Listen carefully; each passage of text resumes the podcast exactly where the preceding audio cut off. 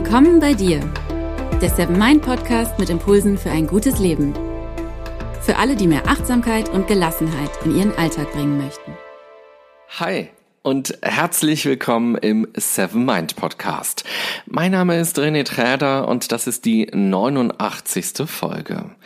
Wenn wir vor wichtigen Entscheidungen stehen, dann kann sich unser Gehirn anfühlen wie so ein kleiner Dschungel. Wir stehen vor jeder Menge Gestrüpp und können keinen klaren Weg entdecken.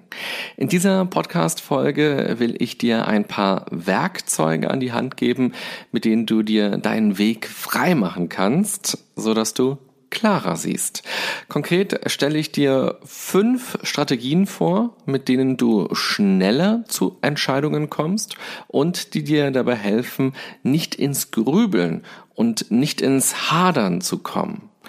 Vorher noch ein kurzer Hinweis aus dem Seven Mind Universum. In der Seven Mind App gibt's einen Kurs, der Grübeln heißt. Der Kurs hilft dir, aus negativen Gedankenschleifen auszubrechen und deine Sorgen klarer einzuschätzen. Vorher noch ein kleiner Hinweis aus dem Seven Mind Universum. In der Seven Mind App gibt es einen Kurs, der Grübeln heißt. Der Kurs hilft dir, aus negativen Gedankenschleifen auszubrechen und deine Sorgen klarer einzuschätzen. So kannst du Erwartungen, Zukunftsängste, aber auch den Druck einer Entscheidung besser loslassen. Denn Grübeln kann einen stark belasten, vom Schlafen abhalten und eben auch eine passive Haltung entstehen lassen, weil man keine klaren Entscheidungen trifft. Alle Infos zum Grübelkurs findest du auch nochmal in den Show Notes, den Beschreibungen zu dieser Folge. Das ganze Leben besteht aus vielen kleinen Entscheidungen. Meistens wird uns das gar nicht bewusst. Zu welchem Joghurt greife ich? Welche Schuhe ziehe ich heute an? Nehme ich die Straße oder nehme ich die andere Straße? Und dann gibt's aber Entscheidungen, die uns mega bewusst werden, die wir immer und immer wieder durchdenken und mit anderen besprechen, bei denen wir hadern und die wir vielleicht auch so lange aufschieben, bis andere für uns entscheiden oder es zu spät ist oder das Schicksal entscheidet. Entscheidungen können also eine große Belastung darstellen. Wie ist das bei dir? Vor welchen Entscheidungen drückst du dich immer wieder? Gibt es etwas, das dir gerade schlaflose Nächte bereitet? Vor allem berufliche Entscheidungen sind oftmals große und wichtige Entscheidungen, die schwer fallen können. Soll man kündigen? Soll man woanders anfangen? Neues Team? Neues Aufgabengebiet? Neuer Wohnort? Soll man nochmal studieren gehen? Und was genau eigentlich? Besonders schwer können auch Entscheidungen fallen, die Auswirkungen auf andere Menschen haben, in der Partnerschaft oder auch in der Familie. Ich habe das gerade selbst erlebt. Ich habe mich nämlich entschieden, dass ich in diesem Jahr meinen Geburtstag nicht mit meinen Eltern und Großeltern verbringen werde, sondern den Tag ganz nach meinen Vorstellungen gestalten will. Das mag für andere nach keiner großen Sache klingen, aber bei uns in der Familie gibt es diese Tradition, dass es zum Geburtstag immer diese Familientreffen gibt. Schon seitdem ich ganz, ganz, ganz, ganz klein war. Ganz früher haben wir uns immer zu Hause bei demjenigen getroffen, der Geburtstag hat. Und inzwischen hat sich diese Tradition so gewandelt, dass wir immer irgendwo ins Restaurant gehen und dann da für zwei, drei Stunden sind. Ich weiß noch, als ich damals so ein muffiger Teenager war und auf nichts Bock hatte, da habe ich diese Tradition schon mal durchbrochen, was in meiner Erinnerung ein ziemlicher Kraftakt war. Da musste ich mich erstmal dagegen behaupten, dass ich diese Tradition breche. In den letzten Jahren habe ich immer mal wieder mit dem Gedanken gespielt, meinen Geburtstag nicht zu machen, einfach weil der Tag durch das Familientreffen schon eine gewisse Struktur hat, die es dann schwer macht, dass ich ihn ganz für mich gestalte. Wenn man sich mittags oder nachmittags in einem Restaurant trifft, dann habe ich eigentlich nur noch den Abend für mich, um Freunde zu treffen oder um noch irgendwas zu unternehmen, um eine Radtour zu machen oder auch einen Ausflug. Das ist dann schon fast gar nicht mehr möglich. Aber das ist doch mein Tag dachte ich dann immer mal wieder, wieso soll ich den dann nur im Sinne der anderen gestalten? Also ich freue mich natürlich, wenn meine Eltern oder meine Großeltern irgendwie einen schönen Tag hatten, an einem See, im Restaurant mit mir, das ist super. Aber das kann man ja auch an einem anderen Tag machen. Warum muss ich das ausgerechnet an meinem Geburtstag machen? Also habe ich mich in diesem Jahr entschieden, dass es kein Familientreffen gibt. Und nun überlege ich, wie ich diesen Tag gerne gestalten und nutzen möchte. Und daran sieht man auch ganz schön, eine Entscheidung bedeutet ja häufig automatisch auch viele weitere Entscheidungen. Auch das ist ja ein Grund, warum wir uns manchmal vor Entscheidungen drücken. Denn wenn ich entschieden habe, dass ich an meinem Geburtstag nicht das obligatorische Familientreffen mache, dann muss ich ja auch entscheiden, was ich stattdessen machen will. Und vor allem muss ich mir überlegen, wie ich das der Familie erkläre und ob ich stattdessen einen anderen Tag vorschlage.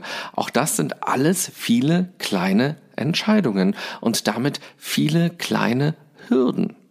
Meine Kernmessage in dieser Folge lautet, hey, das ist dein Leben. Achte darauf, was dir wichtig ist und was du gerne machen oder erleben willst, beziehungsweise wie du dich entwickeln und wie du ganz grundsätzlich leben willst. Versuche beim Treffen von Entscheidungen stärker auf dich und deine Bedürfnisse zu achten und versuche mal das Außen und die anderen und auch Sorgen und Ängste eher etwas auszublenden. Oder anders formuliert, Lass dich nicht von anderen oder von Ängsten davon abhalten, du zu sein oder dein Leben auf deine Art zu leben. Das darf man auch gar nicht mit Egoismus verwechseln. Das bedeutet nur, dass man sich selbst und die eigenen Bedürfnisse ernst nimmt.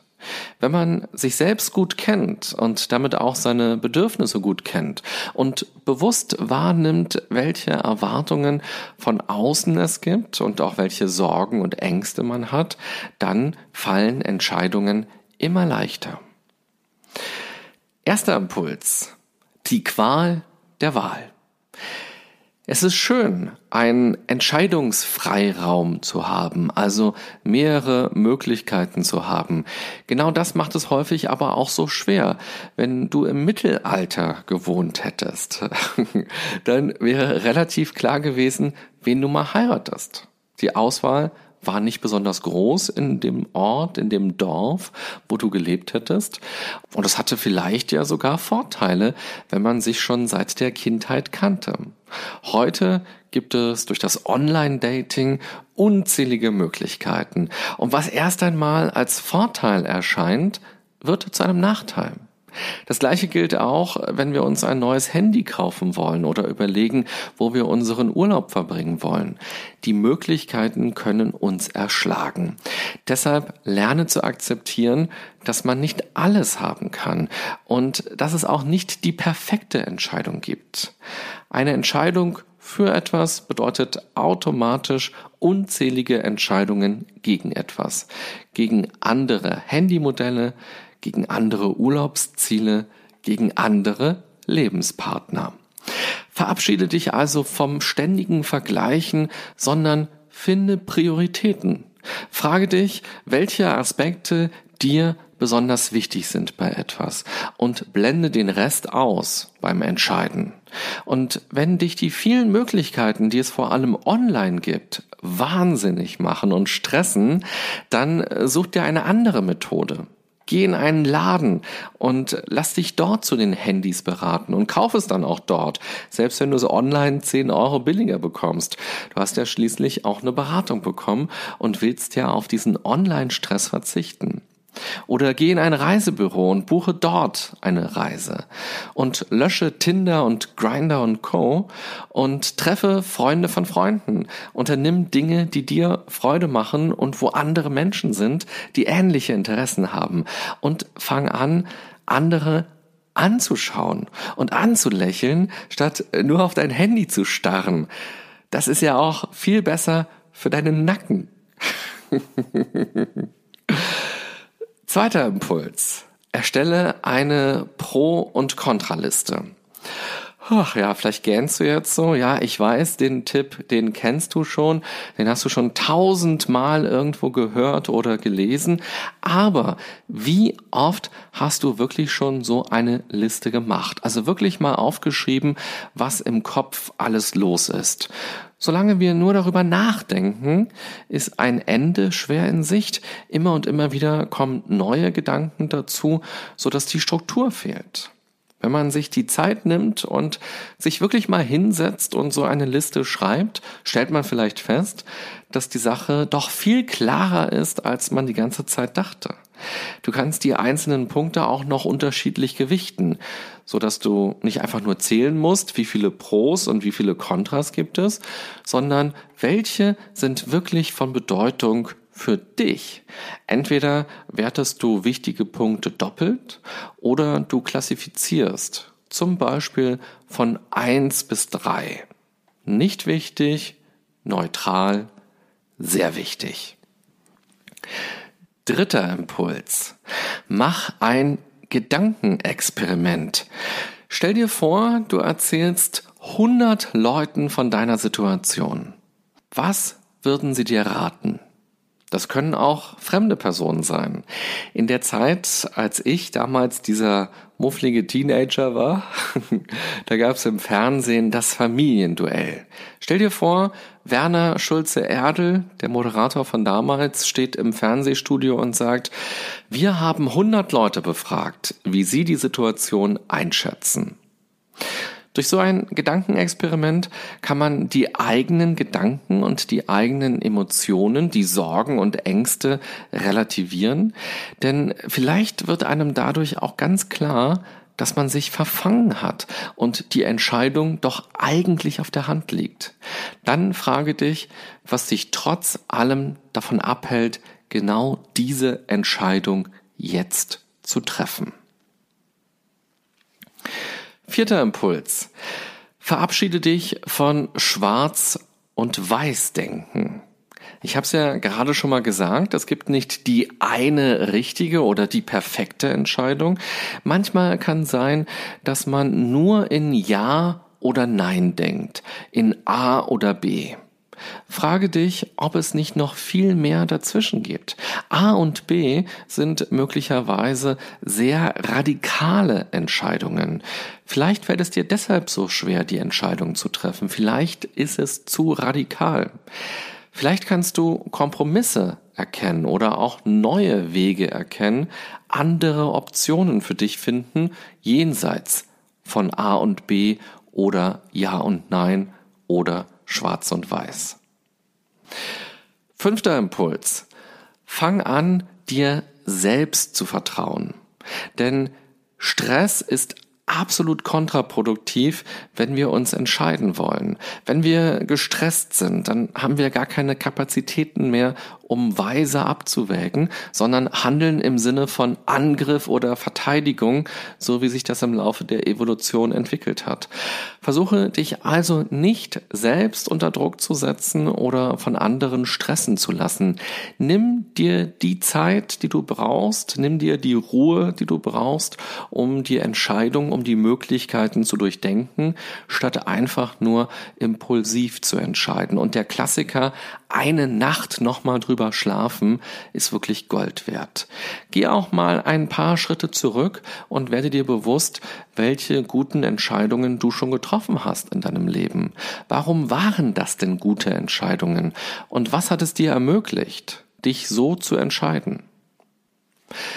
Fazit dieser Folge. Das Leben ist eine Ansammlung von unzähligen Entscheidungen. Versuch doch mal, dich im Laufe eines Tages zu beobachten oder vielleicht auch nur auf dem Weg zum Einkaufen oder im Supermarkt. Wann triffst du jedes Mal eine Entscheidung, bewusst oder unbewusst? Nach links gehen, stehen bleiben, das angucken, zu diesem Regal gehen, das anfassen, rausholen, in den Wagen legen, nochmal zurückgehen, irgendwann zur Kasse gehen, in Bar bezahlen oder mit Karte zahlen. Schau auch mal, welche Entscheidungen dir leicht fallen und welche dir schwer fallen, beziehungsweise bei welchen Entscheidungen es du dir schwer machst.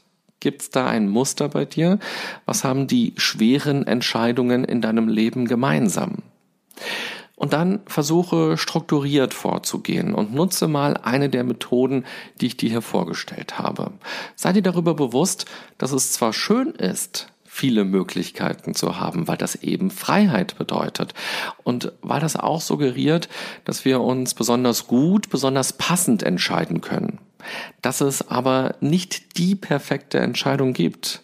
Viel Auswahl kann zudem stressen und dazu führen, dass wir ständig vergleichen und unsere Entscheidung lange aufschieben. Schau, welche Aspekte dir bei einer Entscheidung, bei einem Thema besonders wichtig sind und blende den Rest aus. Konzentriere dich auf das Entscheidende. Und wenn dich die Vielfalt im Netz fertig macht, dann sei mal wieder analog. Lass dich mal wirklich auf eine Pro-Kontra-Liste ein. Richtig mit Stift und Papier.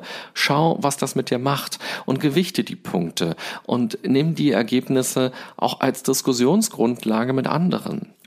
Wie würden hundert andere Leute, egal ob Freunde oder Fremde, deine Situation einschätzen? Was würden sie dir raten? Du kannst dich auch mal umgekehrt fragen, was du jemandem raten würdest, der in einer ähnlichen Situation ist wie du gerade. Die Welt ist nicht nur schwarz oder weiß, es gibt ein riesiges farbiges Spektrum. Denke nicht nur in Ja oder Nein, sondern frage dich, welche Möglichkeiten gibt's auch noch dazwischen. Und schließlich lerne dir selbst zu vertrauen. Entwickle eine Entscheidungskompetenz würde ich mal sagen. Sorge dafür, dass du nicht gestresst dich entscheidest, sondern in Ruhe. Achte vor allem auf deine Bedürfnisse, denn das hier ist dein Leben und so wahnsinnig lange sind wir ja gar nicht auf der Erde.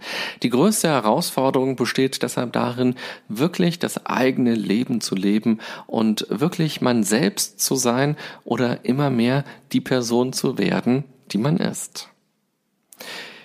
Wie ist das bei dir mit dem Entscheiden? Warst du früher zögerlich und heute entscheidest du schnell und selbstbewusst und hast dir das Grübeln abgewöhnt? Wie schaffst du das? Oder was sind deine Tools, wenn dir Entscheidungen schwerfallen? Schreib mir das doch gerne und ich stelle das dann in einer der folgenden Folgen mal vor. Und wenn dir die Folge gefallen hat, dann zögere nicht zu lange, hadere nicht zu lange, sondern entscheide dich mir das zu zeigen. Entweder als E-Mail oder als Bewertung oder Kommentar genau da, wo du diesen Podcast hörst. Ich wünsche dir eine gute und achtsame Zeit mit einem wunderschönen Panoramablick über den Dschungel der Möglichkeiten. Bis bald, bye bye, sagt René Träder.